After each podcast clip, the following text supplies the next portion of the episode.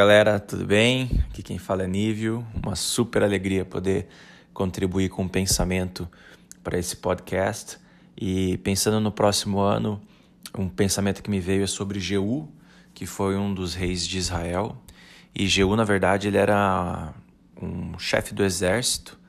E um certo dia, Eliseu entra na onde ele estava com os amigos dele, tira ele de canto e unge ele a rei mas isso era muito complicado porque, na verdade, ele não era da linhagem real, ele era apenas é, um capitão do exército, né? Isso significava que ele ia precisar trair o rei, ia precisar trair o senhor dele, e é exatamente isso que ele faz. Ele mobiliza uma emboscada contra o rei, enfrenta o rei mata o rei. E quando Eliseu unge Jeú a rei, Eliseu ele faz isso com uma instrução de Deus para Jeú. Ele diz que Jeú deveria exterminar toda a casa de Acabe. Talvez você não saiba quem é Acabe, mas Acabe foi o marido de Jezabel. E para quem conhece um pouquinho, quem fez escola dominical, sabe que Jezabel é representação é, da sedução, da desobediência, da prostituição, né?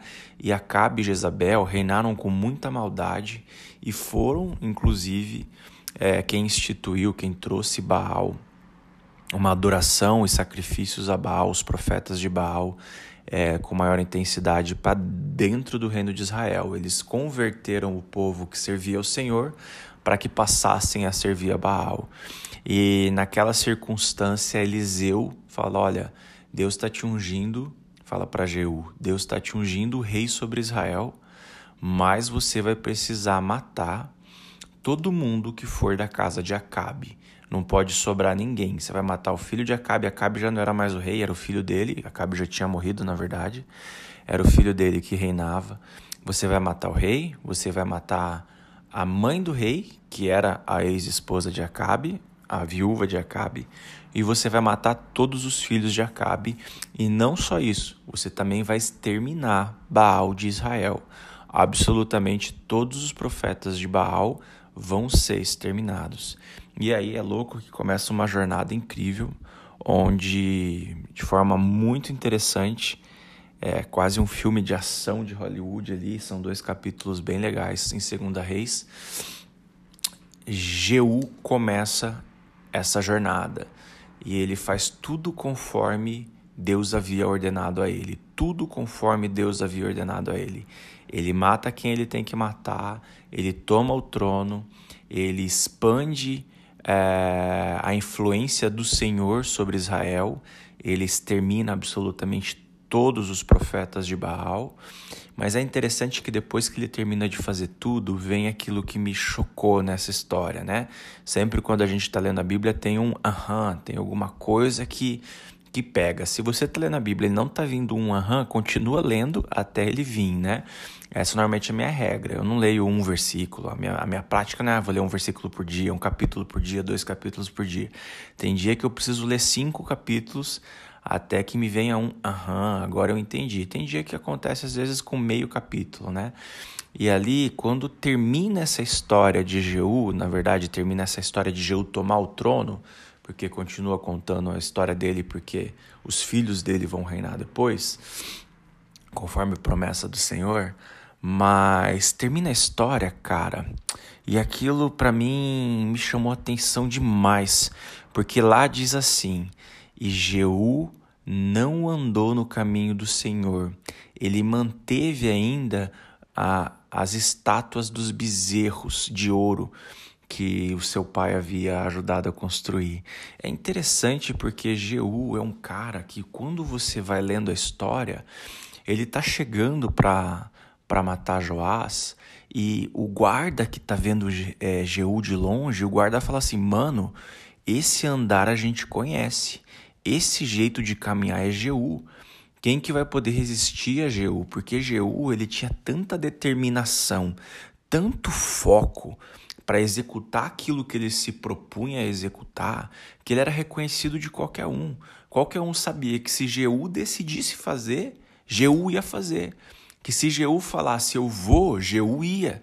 Jeú não era um homem de duas palavras, tanto é que tudo que Eliseu anunciou para ele, Jeú fez. Mas sabe o que, que isso me deixa curioso e o meu aham dessa história? É que Jeú era um homem bom em obedecer, que Jeú era um homem bom em seguir uma instrução, que Jeú era um homem muito bem disciplinado, decidido. Só que Deus não espera de nós apenas a nossa obediência. Deus não espera de nós apenas a nossa disciplina. Deus não espera de nós só aquilo que é externo. O que Deus quer de nós, na verdade, é o nosso coração. E Jeú nunca deu o coração dele ao Senhor. O texto diz que ele continuou adorando os bezerros de ouro. Agora me diz, um homem que escuta Deus, um homem que segue o que Deus quer fazer, esse homem pode não ter o coração de Deus? Segundo essa história, sim. Esse é o grande risco da nossa vida. Olhar para as instruções de Deus e externamente está tudo ok com a gente. Externamente está tudo bem. Por fora, os meus atos são piedosos. Por fora, os meus atos são disciplinados. Por fora, eu sou uma pessoa que evita o pecado. Mas a vida nunca foi feita para evitar o pecado. A vida nunca foi feita para se seguir instruções. Quem foca a vida em deixar de pecar, perdeu o segredo dela, porque o segredo da vida é entregar o nosso coração a Deus, é ser guiado por meio do coração. Por isso que nesse novo ano, mais importante do que seguir qualquer instrução doutrinária, do que ter uma aparência de ser piedoso, do que ter uma aparência de ser obediente a Deus, o mais importante é que dele seja o teu coração e de mais ninguém. Jeú é um exemplo clássico de Tito 1,15.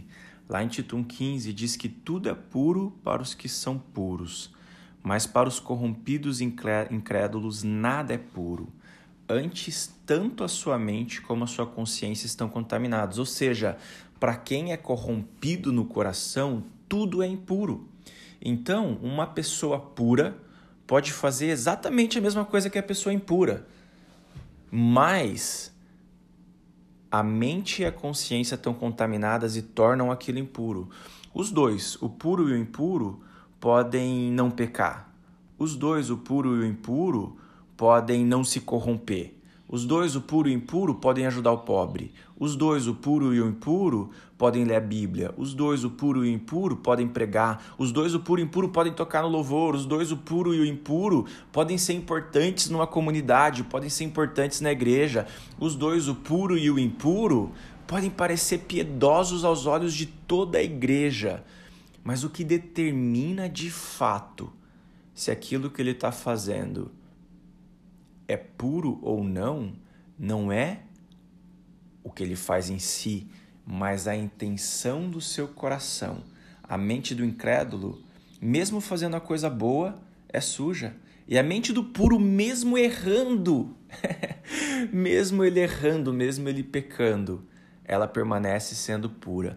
Não há nada mais importante na história da tua vida do que o teu coração. Nada, nada, nada, nada, nada se compara mais do que se importa mais nessa terra do que o seu coração ser de Jesus, ser purinho, ser honesto, ser sensível. E é por isso que é tão importante que você inicie esse ano sondando o teu coração de verdade, seja sincero com as tuas intenções. Deixa o Espírito trazer a sinceridade mais profunda do teu coração para que você conheça e você possa purificá-la. Salmos 24, 3 diz assim: Quem subirá ao monte do Senhor, ou quem estará no seu lugar santo?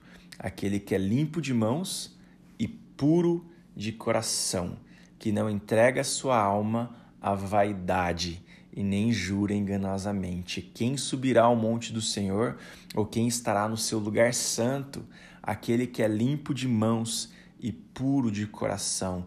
Tem um outro texto que diz que o Espírito ele sonda as profundezas de Deus. É o Espírito quem conhece as profundezas de Deus. E dentro de nós, dentro de cada um de nós, há profundezas.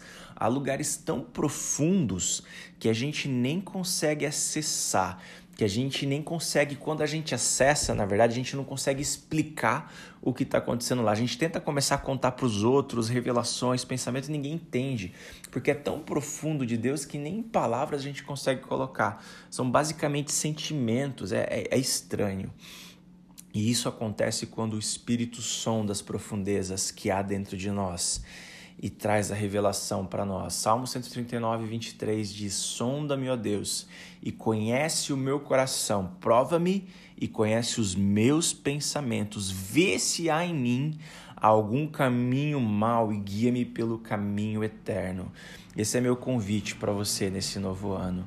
Esse é meu convite, que você não passe um dia sequer sem que o seu coração seja analisado perante Deus. Cara, não é sobre o que você vai fazer, não é sobre o que você vai conquistar. A gente vai fazer, a gente vai conquistar, mas não é sobre isso. É sobre o nosso coração estar puro enquanto a gente faz. É sobre o nosso coração não ser corrompido mesmo quando a gente deixa de fazer ou quando a gente faz alguma coisa errada. Porque, mano, na moral, se você errar esse ano, se você pecar, o que vai determinar é, o como você vai terminar esse ano, tendo pecado ou não, é com quão puro teu coração foi achado, quão inocente as suas intenções foram julgadas, quão inocente as tuas intenções foram examinadas pelo Espírito de Deus. E esse é o desejo profundo do meu coração para você, que esse ano você não passe um dia da tua vida sem colocar o seu coração nas mãos de Deus, para que todas as suas atitudes, boas ou ruins, certas ou erradas, vitoriosas ou perdedoras, qualquer coisa que você faça esse ano, que nada corrompa o seu coração. O seu coração é a única coisa, é talvez o bem mais precioso que Deus valoriza.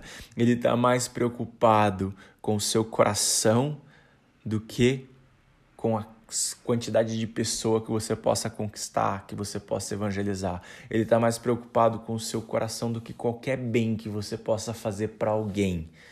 Cuida do teu coração, pois é dele que provém os caminhos da vida. Que Deus abençoe você, que Ele purifique as suas intenções, que Ele te chame para uma relação autêntica, sincera, que quando você orar, você fale verdades, mesmo que sua, mesmo que essa verdade pareça doutrinariamente errada, mesmo que a razão pelo qual você quer fazer algo doutrinariamente pareça errado, mas que você seja sincero todas as vezes em que você estiver na presença de Deus, porque só assim o seu coração vai encontrar pureza. Para de se preocupar com certo e errado, para de se preocupar em pecar ou não pecar e se preocupe apenas em ter certeza que você é autêntico perante Deus, que você não está escondendo nenhuma intenção. Sabe, quando a gente chega perante Deus, a gente tem que chegar com confiança. É isso que a Bíblia nos ensina. A gente não chega perante Deus porque a gente está com medo do pecado, porque a gente está com medo de errar, porque a gente quer acertar. Essa não é a intenção, não é o medo, não é a culpa que nos aproxima de Deus, mas é a confiança. E a nossa confiança nos possibilita nos expor e mostrar quem a gente é no final das contas. É a confiança que nós sentimos na presença dele que faz eu poder chegar para ele e ser sincero, transparente e autêntico com as minhas intenções. E quando eu revelo as minhas intenções, esse espírito que sonda as profundezas de Deus, ele traz à tona, ele me mostra, ele purifica o meu coração, ele me torna mais parecido, as minhas mãos vão sendo santificadas a Ele o nosso coração, mais do que as nossas atitudes, mais do que a nossa vontade de acertar.